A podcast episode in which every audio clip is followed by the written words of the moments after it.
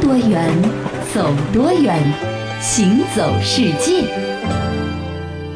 欢迎来到今天的《行走世界》，大家好，我是一轮。各位好，我是贾云，这我们每个人啊，每天都离不开吃饭，民对以吧食为天，哎，一日三餐，一天呢，按规律来说呢是要吃三次饭的。早中晚嘛。，对，说到这个晚饭呢，其实我觉得各个国家的人对于晚饭都相当的重视，嗯对吧？那么一般呢，会把很多约见重要的客户啊、朋友啊、亲戚啊，任何你认为特别重要的人，如果说你也想和他们有一个更进一步的交流接触的话呢，一般都会选在晚饭的时间。那么说到这个请人吃晚饭这件事情呢，其实选择余地是非常大的，嗯啊，可是对吧你说这个选择余地虽然大，但是我觉得这个归纳一下，种类无外乎三种，嗯一种是中餐啊，哎比如说上海菜、湖南菜、江浙菜等等，嗯对不对？呃，还有一种呢就是西餐，比如说吃牛排的，嗯啊，吃这个意大利面的，对等等。对对对对还有一种就是这个最近几年啊特别的流行的就是那个日本菜，对，说到日本菜，我们所有的人的第一印象应该就是出现了那个名词叫做生鱼片。生鱼片，对哎其实说到生鱼片，我觉得很多的印象当中啊，说这个日本菜其实就等同于生鱼片。是啊如果你到了日本餐馆不来一份儿这个生鱼片的话，好像就没吃过日本菜那种感觉，对不对？嗯因为在全世界的话，生鱼片或者说生吃的这个传统，我们主要的印象就是日本独有的，没错，对吧？所以说，通过生鱼片的话呢，也是让全世界都了解到了风格非常独特的日本美食文化。嗯，我不知道你有没有注意到啊，一轮，就是说我们在说这个生鱼片的时候啊，这个咱们中国人啊，常常会把它叫做生鱼片，哎因为非常形象嘛，对就是生的鱼鱼片对不对是？但其实日本人他自己并不这么叫，我们在嗯菜单上看到啊，不是生鱼片这三个字，而是刺身这两个字。是的，那么就有一个很好玩的事情了，嗯这为什么这个非常通俗易懂的生鱼片，它非要叫一个刺身的名字呢？哎，是吧其？实这个和日本渔民啊，他从前的习惯有着很大的关系。哎，老板，这鱼肉看上去都差不多啊，我要买吞拿鱼，这应该是买哪一种啊？哎这，呃你稍等一下啊，喂，是 X 教授吗？哎，你知道怎么样快速辨认吞拿鱼的鱼肉长什么样子吗？哦，这吞拿鱼的鱼肉啊，首先你要看纹理，然后呢，你还要对着阳光看色泽，接着你还要用鼻子去好好的闻一下，再切一小块，用嘴使劲嚼一下。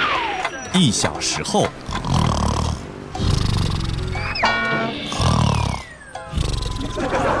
喂喂喂，胖老板，你听懂了没有啊？呃，这个呃听懂是听懂了，但人客人饭都吃好了，不行，我得想个办法让处理好的鱼肉更容易分辨，不然这鱼肉卖起来也太折腾了。哟，老胖，弄什么艺术品呢？用牙签把鱼皮都给规规矩矩的钉在鱼肉上，这是要干嘛？啊嗨，这不昨晚老婆教我的好办法吗？这样一来就能很快速、很方便的辨别出什么肉是出自什么鱼身上的啦。哎，这个办法好哎，改明儿我也这么弄。这个刺身呢，最原先是日本的渔民在加工生鱼片的时候啊，因为去了皮的这个鱼肉呢，你都差不多你哎，这颜色啊如果相近，你很难辨别什么鱼，是是对吧？所以说他们经常呢就事先的取一些的鱼皮，然后呢用竹签刺在这个鱼肉上面，这样就很容易能够辨别鱼肉的种类。啊挺聪明的哈。那么这种刺在鱼片上的竹签和鱼皮呢，很自然的被当地人就叫做了刺身，嗯刺在鱼身上嘛。那后来呢，这种传统辨别鱼肉的方法是已经过时被淘汰掉了。嗯可是刺身的这个名称就一直保留了下来，现在呢也成为了各种。生吃类的也不仅仅是鱼片了，嗯啊，就是反正各种生吃肉的统称都叫刺身。嗯是的，其实呢，一轮你刚才说到了这个刺身的来源啊，嗯其实呢，我们现在都认为这个生鱼片是日本的独有的饮食文化，在我们中国啊，这个这么多的历史的这个长河之中啊，也肯定有这样的东西。后来我去找了一下，还真给我找出来了。在几千年前的古代中国，咱们的祖先其实也有着生吃鱼肉这样的一个习惯。哇，这新鲜！啊对呀、你看最早啊可以追溯到公元前八百二十三年。不过呢，由于当时啊中国古代的祖先大多是用淡水鱼来做生鱼片的，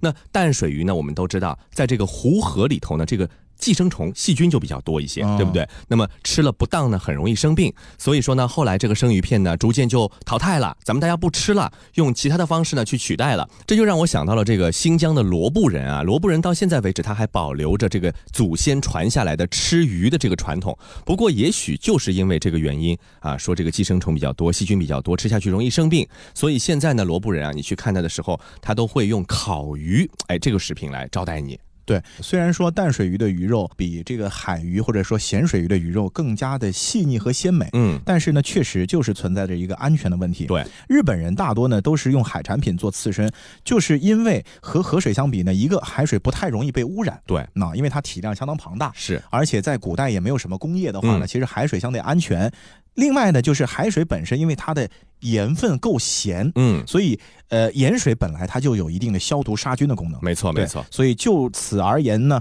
食用海产品的话呢，生吃，呃，一个是这个方便。第二个的话呢，也是保证了食用的安 全，因此日本人吃生鱼片的这个习惯呢，就因为这种机缘巧合，因为他们是生活在一个海岛上嘛，是。就这样的流传到了现在。而且呢，我们吃生鱼片的时候都有这样的一个经验啊，就是说这个海鱼啊，一般是没什么刺儿的，对不对？对对对对那么吃对起来呢非常方便。哎，可以如果片，可 以可以切，都无所谓。是啊是啊，你想想看，如果用这个鲤鱼、鲫鱼来做生鱼片，能不能想象？根本不能想象，是无法吃了。这个先民啊，吃这个海鱼做这个刺身呢，也是有地域上的限制的。嗯如果说你们家离海比较远的话，当时又没有什么冰箱，也没有什么冷藏运输，不可能运到内陆去，不对对对所以只能是沿海地区的人，他们才有这种口福吃到这个刺身了。，对，所以我去日本旅游的时候，我就听说啊，嗯其实，在日本的原先的还没有这个电器、没有冰箱的这个时代啊，可能生活在日本不太靠海的地方的居民呢，也是没有吃生鱼片的传统的。哎只有你就是天天要出外捕鱼的这些渔民，嗯因为它食材够新鲜，每天现杀现吃，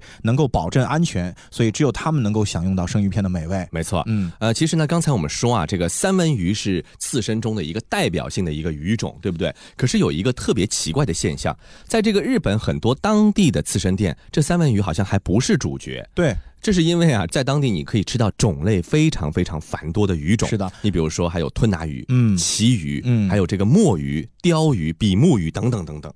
呃，我们去很多日本的传统的小店啊，嗯如果它供应刺身的话，你就会发现，一般呢不会有单独列出三文鱼的这道刺身的料理出来，哎对吧？那么归结下来的原因呢，基本上我我们概括了一下，呃，有两点啊、哎一个原因呢，就是三文鱼呢，其实在各种各样的海鱼或者海产品里面呢，是属于一个很廉价的海产品的哦，不值钱的是对吧，？就是它的量很 大，然后呢嗯出肉也很多。那么刺身在日本呢，又属于一个相对来说高档的饮食，就这两件事情不可能结合在一起。对，那么你如果去一个很高档的地方吃一个菜场里面随处可见的这个食材的话呢，就显得有点掉价。这个餐馆，哦明对吧白了那这就是嗯第一个，为了保证它的格调，嗯所以日本很多的传统的刺身店铺是不会有三文鱼这个食材的。嗯这是一方面。一方面，还有一方面呢，是著名的美食家蔡澜先生他说过的，在网上说的，还引起了很多的争议。说什么呢？说正统日本铺子不卖三文鱼刺身，是因为他们知道三文鱼的寄生虫很多，不适合生吃，嗯只能够用盐腌制过后呢烤或者煮来吃。哦，就说三文鱼相对其他鱼种来说，它的安全性要稍微差一些，对不对？然后蔡澜先生这个观点一放上网络之后啊，就引起很多的争议了。嗯，就有人说了，那难道我们吃了那么多在国内的这个日本料理店吃的三文鱼，难道都有问题吗？对啊怎么怎么样呢？对吧？其实呢，最后啊，呃，有海产学家啊，他这个单独的做了一个科普，就是说，其实蔡澜先生的这个说法呢，有对也有不对，嗯就是说，日本呢，确实它不太用它本地产的三文鱼做刺身，嗯也就是太平洋三文鱼是可是他们也吃三文鱼，这三文鱼从哪里来的呢？都是从挪威进口的养殖三文鱼。啊，这个问题呢，其实是非常值得我们关注的啊。对你像我们现在在这个超市里面买到的这个生鱼片，很多呢，我们之前还有过一些新闻报道说，这个三文鱼呢不正宗，不是挪威三文鱼，是其他地方的三文鱼，那价钱呢要便宜非常多了，对不对？那为什么会有这样的一个区别啊？这个和三文鱼的这个本身的一个生物的特性有关了。三文鱼属于那种洄游鱼的这个种类，那么小三文鱼啊，在淡水河中出生的，长到一定的程度之后呢，才会离开河流游向大海。再过二到四年，它才可以完全成熟。那么它们再回到原来它们出生的河中去产卵。那么这个日本本地的三文鱼呢，属于太平洋三文鱼。由于这个生长环境的水温呢比较的温暖，又大多是野生的，因此呢就很容易会携带寄生虫。那么而挪威的三文鱼呢，则属于大西洋的三文鱼。我们知道挪威啊，它处于北欧地区，这个冬天啊，海水的温度呢三到五度，非常的冷；夏天呢也只有二十度左右，而且那个地方没什么工业，特别的干净，所以说这个挪威三文鱼的这个安全性要更高一些。对，最后呢有一个特别好玩的地方，就是嗯挪威的三文鱼啊，它是大多采用人工养殖的这个方式的。那么哦人工养殖虽然说可能会在一定程度上失去野生三文鱼的这种肉质的紧实或者哎鲜美，但是呢，它的卫生环境就得到了非常严格的控制。嗯，这也是挪威三文鱼它为什么生吃那么安全的一个很重要的保证，就是挪威的三文鱼基本都采用着养殖的这种方式。你看过许多美景，却不知它们之间的化学反应。听威斯敏斯特的钟，英国王室爱喝的奇能红茶来自中国，爱吃辣的四川人遇见咖喱天堂的印度老兄，印度洋的鲸鱼在嬉戏，穿越蓝色海洋。海洋上的铁路，并非只存在于宫崎骏的异想世界。听多远，走多远，行走世界。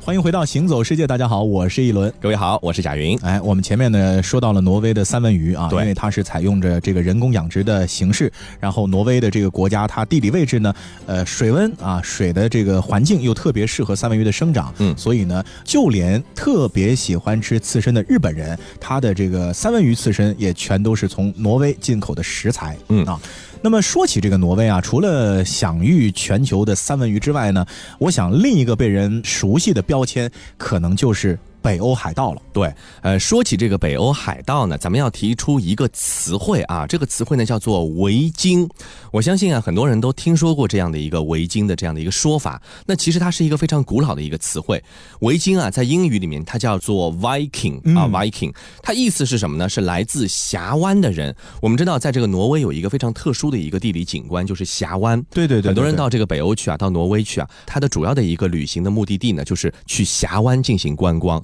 那么来自峡湾的人，就是这些维京的这些海盗。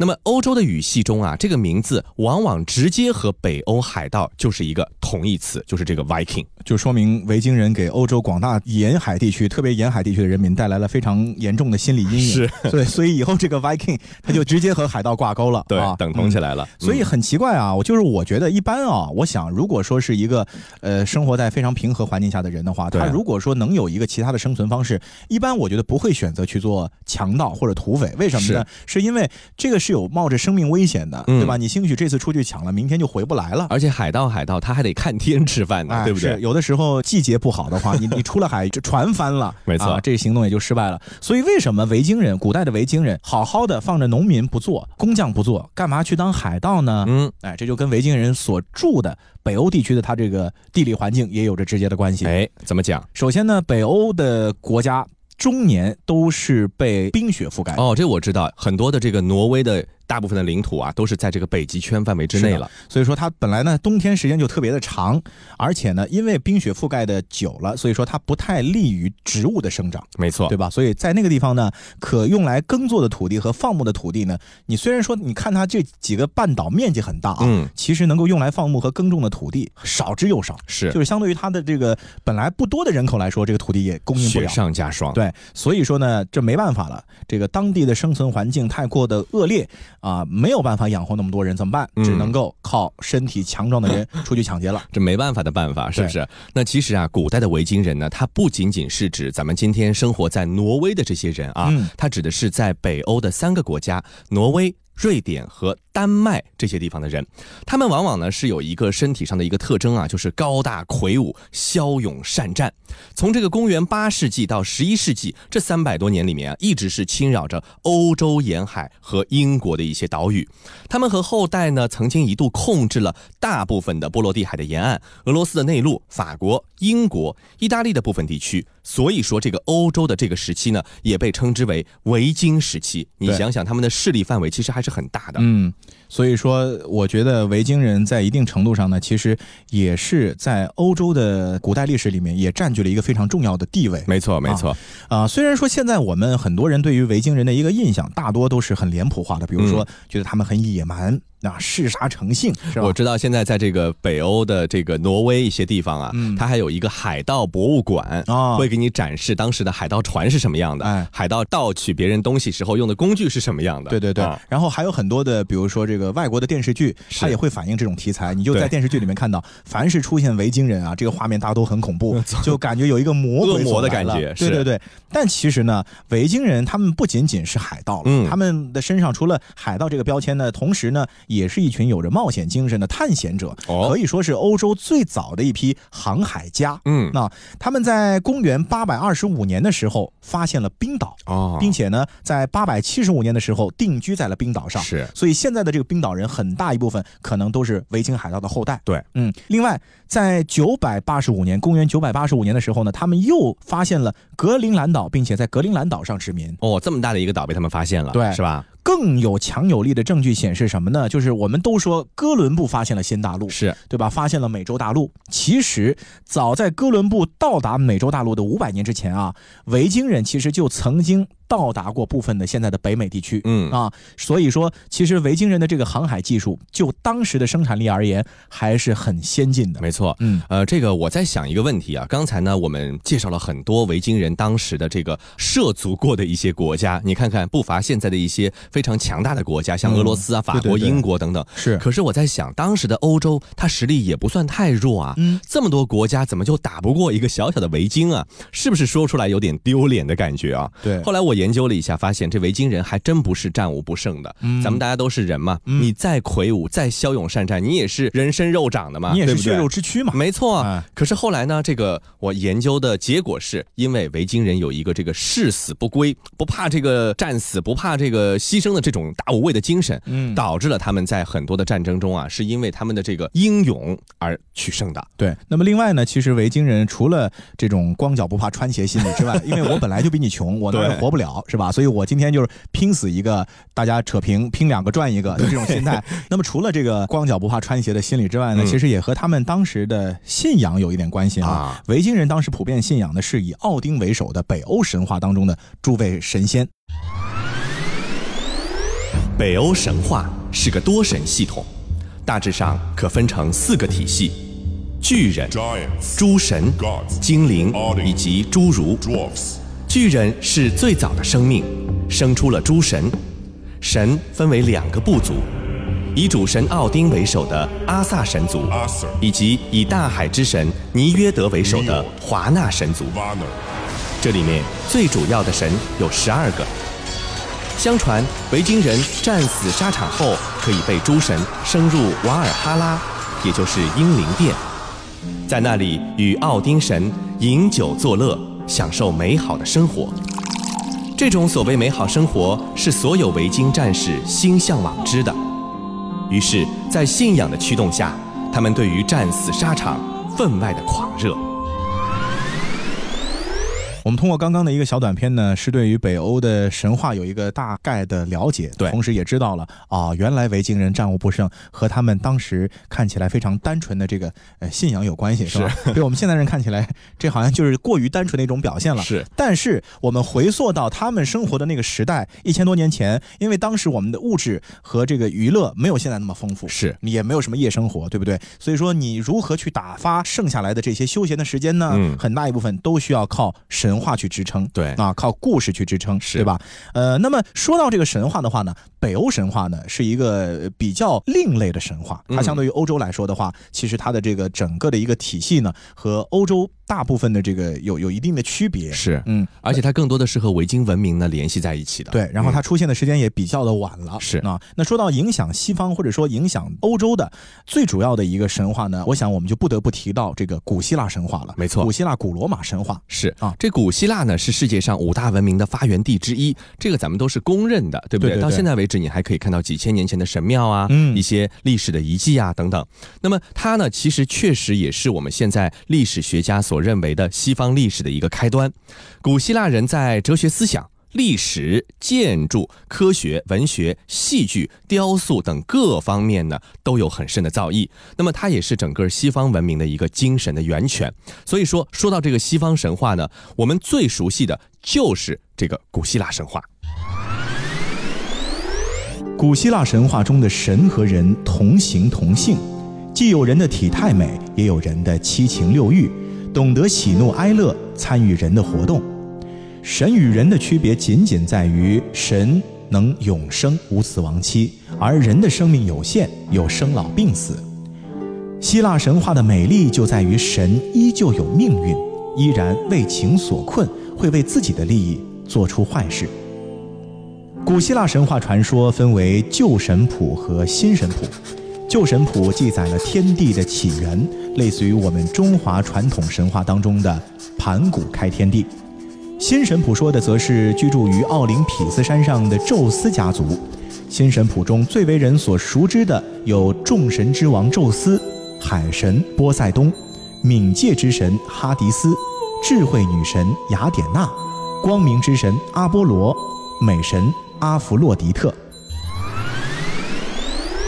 哎，刚才呢，一轮啊，你说了很多神的名字啊。其实我觉得，像这个咱们八零后或者九零后，嗯我们第一次听说一些古希腊神话中的神明呢，很可能就是通过一部动画片来听说的，那就是《圣斗士星矢》。对，一个非常具体的印象马上就跳入脑海当中了。对比如说刚刚我们说到的雅典娜，是啊，她的这个形象可能和真正的在希腊的神庙当中的这个雅典娜不一样，我们想到的就是一个卡通人物啊，幻化出来的，对，还有不对什么海王波塞冬啊啊，这个等等之类的吧，呃，都是由日本的这个动画片作为的一个最早的科普吧。对这部动画片呢，它的这个影响范围啊，可以说是空前绝后哦，全球八十多个国家进行了发行，嗯，比如说像这个法国、意大利、巴西等等的其他的国家啊，它有着傲然的播放的成绩。没错啊，所以说也是到现在为止，在日本的那么多的动漫作品当中的一部大名远扬，被全世界所公认或者说所熟知的一部很典型的日本动漫。对，而且呢，我发现，呃，它也有很多的衍生产品啊，比如说一些卡通人物形象的一些模型啊，或者说是一些这个收藏品啊，现在在一些收藏市场上，甚至还以这个高价在不断的在售出啊。那么我在想，像这样的一个动画形象，到目前为止可能也不过时。虽然说现在看当时的这个动画片的拍摄的技巧还不算太先进，但是里面讲述的故事到现在为止，咱们还是耳熟能详的。没错，你看我们今天这个，我觉得游历特别的有意思。对，我们从生鱼片啊讲到了挪威，然后讲到了这个维京海盗，又然后讲到又了讲到了北希腊欧神话北欧神话、希腊神话是啊，最后又通过希腊神话呢回到了日本。嗯所以有的时候我们就发现了，全世界虽然说现在还是有不同的国家和地区组成，嗯但其实呢，人类的文明是相通的，割不断其中有很多的我们想不到的联系啊。呃，通过探究之后，你会发现原来世界是如此的神奇。好了，那今天的节目到这里就要和各位说再见了。我是一轮，我是贾云。感谢您的收听。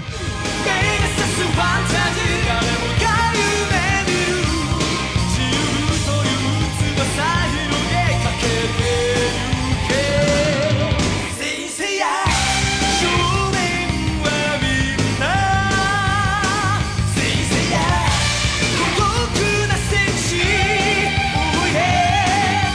「今こそ